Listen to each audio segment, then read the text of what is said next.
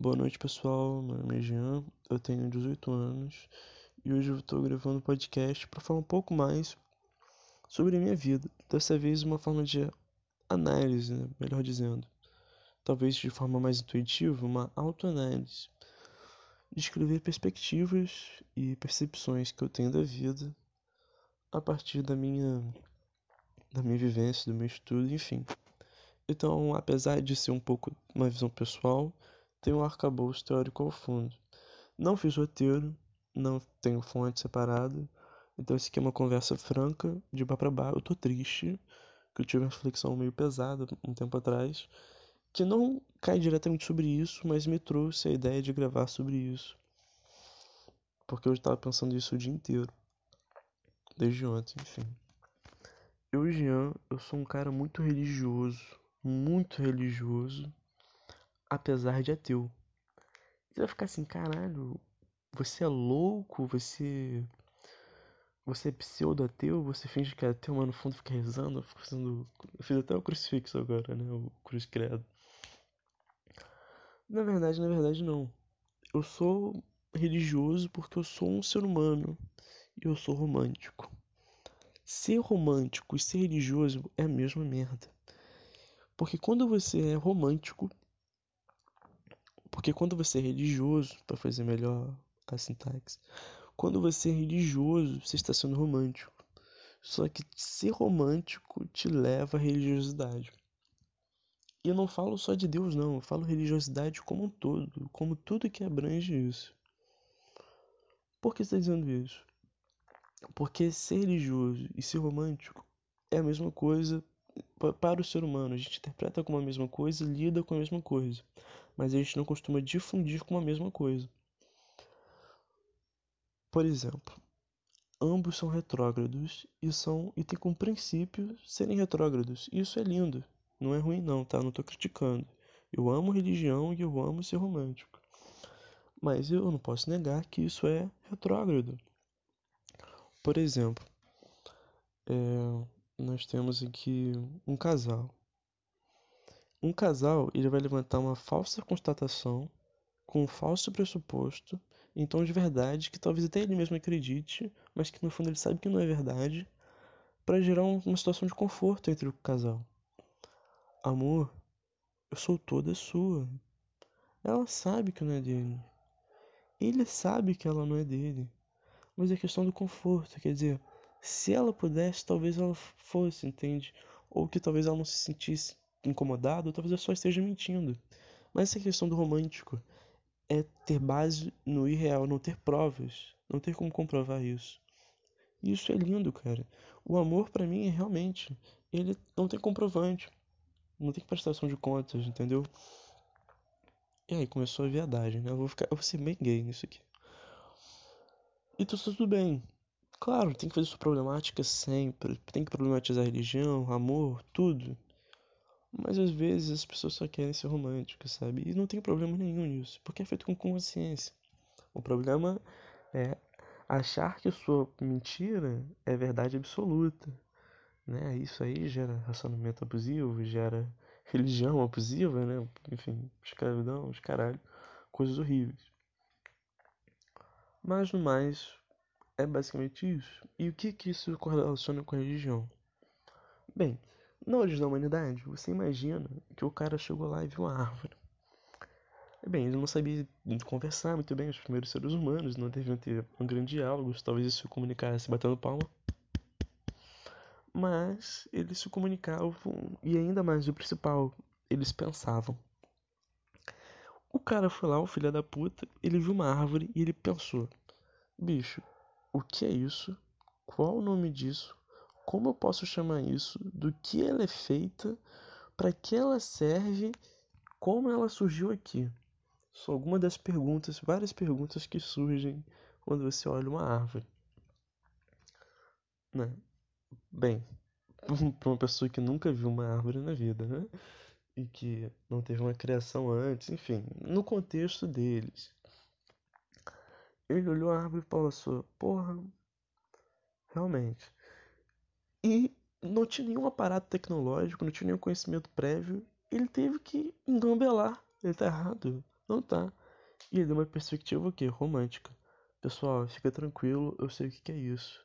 Isso aqui é obra do Senhor, meu prodigioso guardador. E geral falou, pô, o cara é pica. E resolveu a situação por muito tempo. Só que, claro, aquilo ali foi a solução para a humanidade por muito tempo. As pessoas, se elas veem que não tem razão na vida, não conseguem avançar, elas vão querer se matar. Então foi bom ter acreditado em algo por um tempo. Eles já tinham o quê? Pedra lascada, já tinham fogo. Alguns dezenas de milhares de anos depois conseguiram inventar a escrita.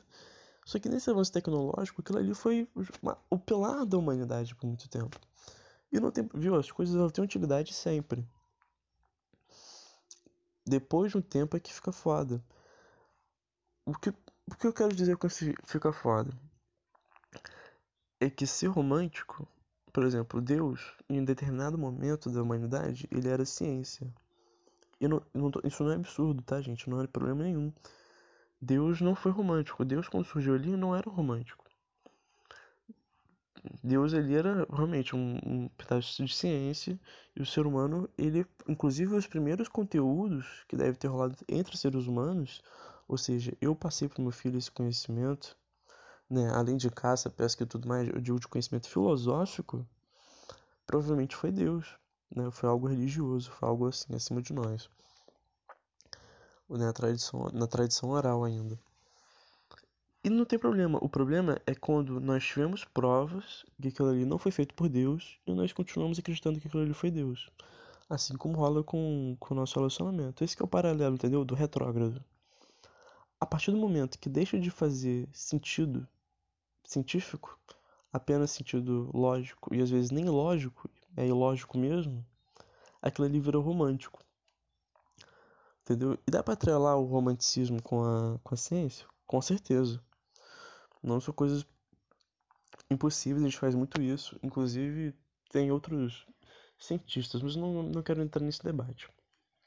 Eu quis comentar isso da, da religiosidade, e por que eu sou romântico. Eu, Jean, eu sou um cara muito religioso no sentido romântico da coisa mesmo. Eu sou um cara romântico.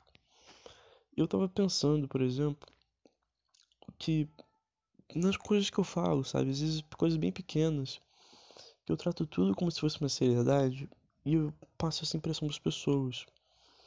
E nessa análise eu tava eu fiz um tweet sem querer, é, respirando de forma sincrética. Eu não quero dizer o que isso significa para mim, o que significou no momento, porque tem um significado pessoal demais até. Mas me, me fez pensar antes assim, cara, eu não vou sobreviver até os 30 anos sem ser um cara fanático religioso. Eu com certeza não vou aguentar. Porque, tudo bem, eu sou jovem, eu ainda não me deparei com desemprego, com desamparo, ainda tenho meus pais, pessoas que eu amo por perto. Aí, caralho, bateu um negócio aqui, enfim. Mas eu. Eu eu ainda não deparei com as piores coisas da vida. E para mim hoje em dia já é foda acreditar que a vida é só isso. Na verdade, eu não acredito que a vida é só isso, não. Eu sei que tem algo muito melhor a, a vir. Eu tenho fé. Eu tenho, de verdade, eu tenho fé nas coisas. Só que eu sei que essa fé no que eu acredito não vai ser para mim. Eu não vou viver o que eu quero. Eu não vou viver o que eu acredito mais profundamente. E eu tô contente com isso. Mas eu quero ver quando chegar nos meus 25 anos de idade, eu estiver desempregado, fudido, na merda, num país fascista, e fosse assim, porra, realmente, continuo acreditando na humanidade, porra. Eu vou querer qualquer coisa que me dê um amparo, bicho. E eu tô errado? Fica aí a reflexão. Mas tudo bem. Eu gosto de ter consciência que eu, tô, que eu tô errando. Eu não gosto de errar. E eu também não gosto que aponta na minha cara, Jean, você errou mas eu dou liberdade para que façam isso. E assim como, porque muitas vezes eu já tenho consciência, eu falo, brother, eu errei muito planejadamente. Quando eu não tenho consciência que eu errei, eu fico triste. Eu fico triste assim, dias, três. À toa. Coisas banais até, enfim. Ainda mais que quando a gente erra sem saber, a gente não faz mal pra gente, né? Quando a gente erra sem saber, a gente faz mal pros outros. Eu acho que esse que é o pior. Mas enfim, eu vou relatar um pouco do porquê eu tava pensando nisso. É, a minha avó, minha avó Rita, paterna, ela morreu, né? Ela tem 5 anos já, 4 anos que ela morreu. E eu a amava muito, tinha uma relação muito complicada. E ela era muito católica, muito católica e tudo mais. Ela viu falecer e eu não chorei em nenhum momento assim. Eu não fiquei triste, eu fiquei tranquilo, eu entendi a morte dela. E eu pensei que ela ficou melhor, metástase, né, com câncer, uma situação muito complicada. E assim, eu nunca disse pra ela que eu a amei, assim, e ela direito, né, muito bem. Eu disse uma vez só, porque minha voz não se entendeu nos 13 anos de vida que esteve junto. Ela tinha os seus problemas comigo, eu tinha os problemas com ela. Mas que no último ano, né, quando ela já estava no período de morte, ela ela mudou bastante, ela era outra pessoa. E eu sempre soube que eu, eu a amava, apesar de tudo, de forma romântica. E ela estava me ligando, estava no Rio de Janeiro já, ela estava no Espírito Santo ela talvez tenha sentido a moto no momento muito conveniente. Talvez tenha sentido que ia morrer, ela me ligou. Ela falou coisas muito bonitas para mim e falou assim: Felipe, né? Assim que minha família me chama. Felipe, eu te amo muito. Foi a primeira vez na minha vida que ela me contou, né, que me amava. E eu disse pra ela que sim, só que ela não escutou e tal, porque ela tava surda já. No final da vida. E tudo bem, às vezes eu fico pensando assim, poxa, se Deus talvez existisse, talvez fosse mais fácil para mim saber que, porra, pelo menos em algum lugar do mundo da, da existência ela saiba que saiba que eu a amo. Mas também não é algo que me faz sofrer, porque eu consigo pensar às vezes, quando eu tô bem. Que a vida é essa aqui, é material. Ela morreu, o corpo dela, sua matéria tá circulando eu acho que a única forma de honrar, honrá-la seria fazer o melhor que eu posso para os outros, porque, bem, a matéria dela de decompondo. Eu sou indo romântico de novo, mas sendo romântico dessa mesma característica científica, né, pelo menos. Ela tá morrendo, o, sei lá, as bactérias estão comendo a carne dela, ela tá virando adubo, adubo do sol, tá uma árvore, uma maçã, uma criança vai comer essa maçã, Aí essa energia, nessa matéria, vai rodando no universo, então em algum momento vou fazer um bem a ela. Então se eu faço bem hoje, faço bem todo dia, tô fazendo bem a ela, tô fazendo bem a mim por ajudá-la, e porque eu sei que quando eu morrer a minha matéria não vai ser desperdiçada. Vai ser reutilizada como a dela, vai ser respeitado como a dela, como eu quero que seja, pelo menos, né? Só que em alguns momentos a gente fica triste, fica triste, fica desolado. E o que me fez pensar muito na religião hoje é porque eu tenho essa série de tweets religiosos que eu tenho sobre intemperismo religioso. Eu vou explicar depois o que, que é. E eu falei essa do falar baixinho de é, falar baixinho para Deus conseguir ouvir essas coisas. E que me fazem pensar é que eu não faço isso de sacanagem. Ou, por exemplo, é, como Deus pode estar morto se ele me odeia? Coisas do tipo são coisas assim que provam a relação que eu tenho muito forte com o tema, apesar de ser crítico. Enfim, o intemperismo religioso, só para não ficar né, vago, é porque existe o hibridismo e existe o sincretismo. Não sei se vocês sabem o que é. Né? Sincretismo é quando uma religião de determinada cultura, vamos supor, o espiritismo na Europa, o espiritismo ele vem para o Brasil. Aí ele é inserido nessa cultura que é nativa, que é afro, que é um pouco europeia, entende? E ele toma um novo aspecto. Então, a religião, ou às vezes até, porra, Umbanda talvez seja mais fácil, né? Eu dei um exemplo difícil. A Umbanda, ela veio de, em vários navios, navios negreiros, né? E ela foi, ela passou por um processo diferente, é chamado hibridismo também. Mas vamos dar o exemplo do candomblé. O candomblé ele veio né, em vários navios diferentes e chegou no Rio de Janeiro e na Bahia. Eles passaram por adaptação social ali e seus santos tiveram nomes diferentes por causa da adaptação mesmo da região, da Bahia e do Rio de Janeiro. Algo que a Umbanda passou já é o sincretismo. Sincretismo não, o hibridismo, perdão. Sincretismo é quando uma religião toma outra forma por estar inserida em outra cultura. O hibridismo é quando duas religiões se formam. Ou como por exemplo o candomblé e o catolicismo juntou um pouco da Umbanda e depois entrou o espiritismo na Umbanda e a Umbanda ficou muito até um triplo é, hibridismo religioso. Enfim, o intemperismo que eu havia pensado é o seguinte, porque para mim o processo da Umbanda não foi bem esse, sabe? A Umbanda ela não existiu da forma que ela é, ela juntou um pouco com elementos de outras religiões e que para mim aquilo ali se qualifica muito mais como intemperismo, porque o que é intemperismo? Intemperismo é quando uma rocha ela é molhada. Por exemplo, um dos exemplos, né? Existem vários. Perdão. A rocha está sendo molhada, molhada, molhada, molhada, molhada, molhada. Ela está ela tá desmanchando ela vai lá em outra região, aquela rocha se acumula. Só que não só daquela rocha, ela se junta, ela se, ela se acumula com várias rochas, né, que estão se decompondo com essa mesma chuva e forma uma rocha diferente, essa junção de tudo em um novo lugar.